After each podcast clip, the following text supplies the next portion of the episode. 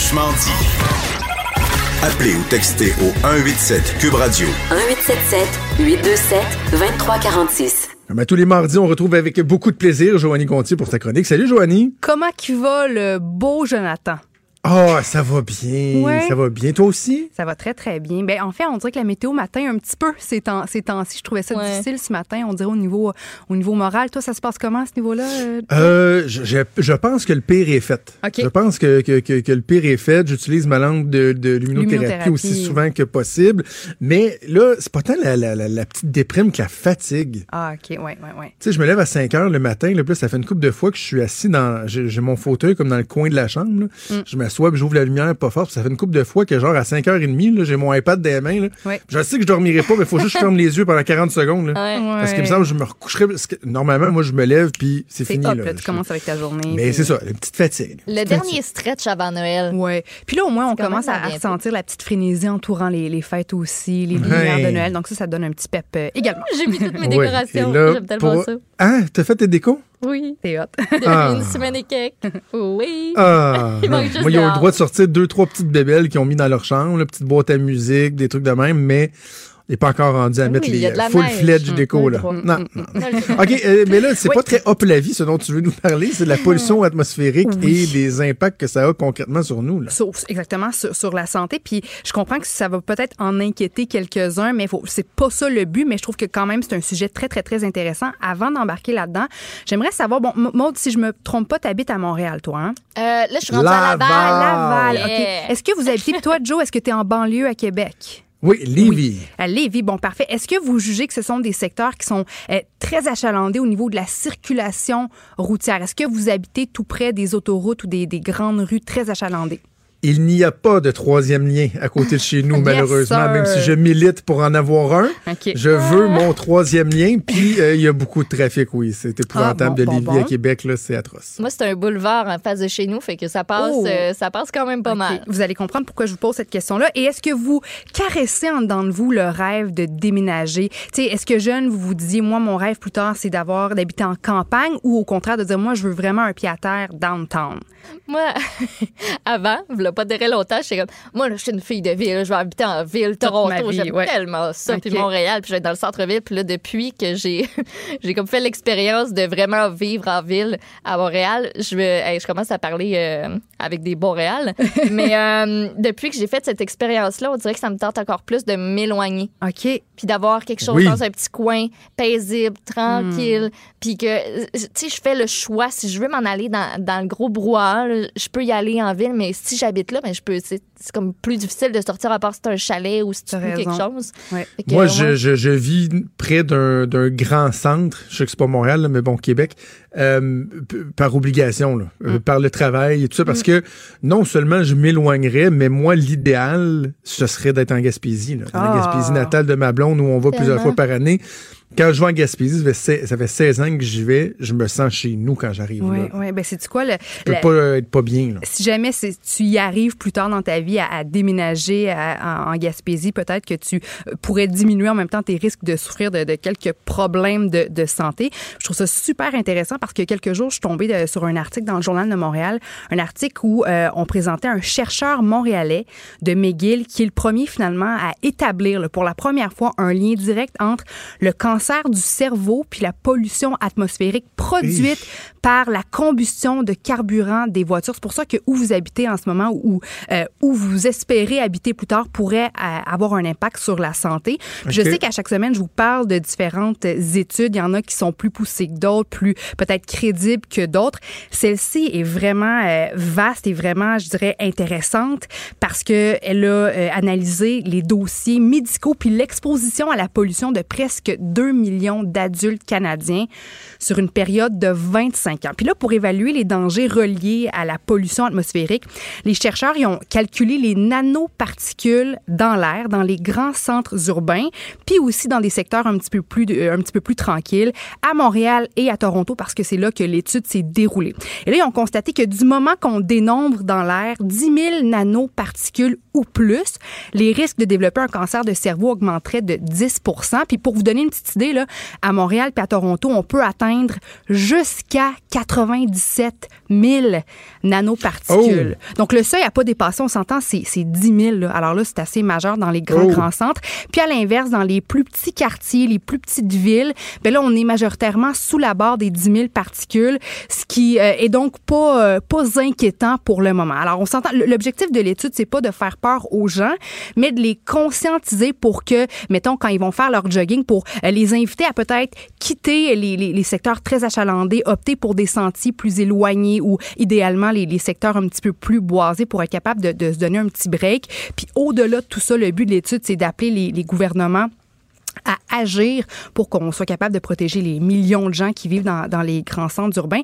Je trouve ça vraiment intéressant parce qu'on parle beaucoup de l'impact de la pollution euh, sur la santé de la planète, des écosystèmes, euh, des océans, l'impact de la pollution sur ben, le réchauffement climatique, puis sur les, les tempêtes ou les euh, catastrophes naturelles qui deviennent de plus en plus euh, nombreuses et même qui sont amplifiées. Mais on fait pas beaucoup de liens entre la pollution puis la santé, puis je dirais surtout la santé des jeunes parce qu'on a constaté que les bébés, même en gestation, même dans les ventres de leur maman, couraient des risques. La pollution aurait un impact sur eux davantage que sur les, adultes formés. Alors, j'avais envie de vous partager, parce que là, oui, c'est ça. Cette étude-ci sur le cancer du cerveau, c'est un lien entre la pollution et le, le risque de développer un cancer du cerveau, mais il y a d'autres études qui ont fait des liens aussi entre la pollution puis divers risques pour la santé. Je vous en partage quelques-uns de ces, ces risques-là. Ben, D'abord, en partant, selon The World Health Organization, la pollution atmosphérique tuerait environ 4,2 millions de personnes chaque année. La pollution aurait un impact négatif sur le quotient intellectuel des enfants. Euh, ça, c'est- en fait, c'est les chercheurs de l'Université de la Californie à San Francisco qui ont révélé il y a pas si longtemps, là, cette année, que les enfants nés de mères qui vivent dans des endroits pollués ont un QI jusqu'à 7 points inférieur à celui des, des enfants dont les mères vivent dans des secteurs où l'air est un petit peu plus euh, pur. On dit que la pollution atmosphérique augmenterait les risques de faire de l'anxiété. C'est les chercheurs de l'Université de Cincinnati qui avancent euh, cette, euh, cette idée parce qu'on dit que la pollution pourrait littéralement altérer les, les structures du cerveau de façon à nous rendre plus, anx- plus anxieux. Puis ça, je trouve ça intéressant parce que, tu sais, le stress, ça existe pour une raison. hein. Quand on se sent anxieux ou stressé, c'est parce qu'il y a Oui. quelque chose qui va pas. Notre corps veut nous en informer. Donc là, si notre environnement euh, pousse notre cerveau à changer ses structures euh, de façon à ce qu'on se sente constamment stressé, c'est peut-être le signe que, hey, on vit dans un monde euh, qui est pas compatible, si on veut, avec notre, notre bien-être. Alors ça, peut-être que c'est tiré un petit peu par, par les cheveux, mais je trouve que c'est quand même assez... euh, intéressant. On dit aussi que la pollution pourrait raccourcir l'espérance de vie des prochaines générations des enfants. Euh, il y a un rapport impliquant le Health Effects Institute des États-Unis, l'Université de la Colombie-Britannique et UNICEF qui euh, révèle que les enfants d'aujourd'hui perdraient environ deux années de vie juste en raison de la pollution euh, atmosphérique. Puis, euh, bon, en terminant... Oui, oui, c'est c'est quand même... euh, c'est quelque chose.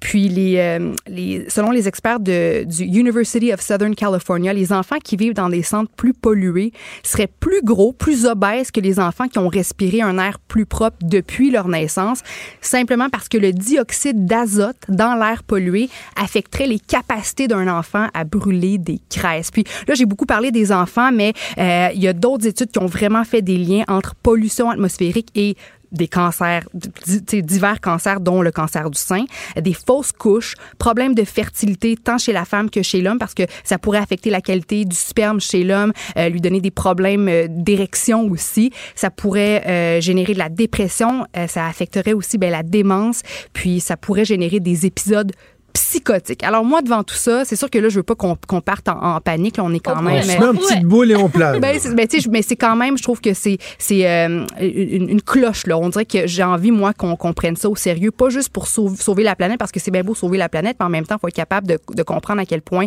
les jeunes enfants, les bébés, les générations futures peuvent être grandement affectés par euh, par la pollution atmosphérique. Petite question pour vous, quel est l'endroit, un vaste endroit là, en Occident qui est reconnu pour son mauvais contrôle de la pollution de l'air, d'après vous? Je dirais le Brésil. Je suis pas bonne dans ces affaires-là. Je sais pas. Je sais pas. C'est le royaume, le Royaume-Uni.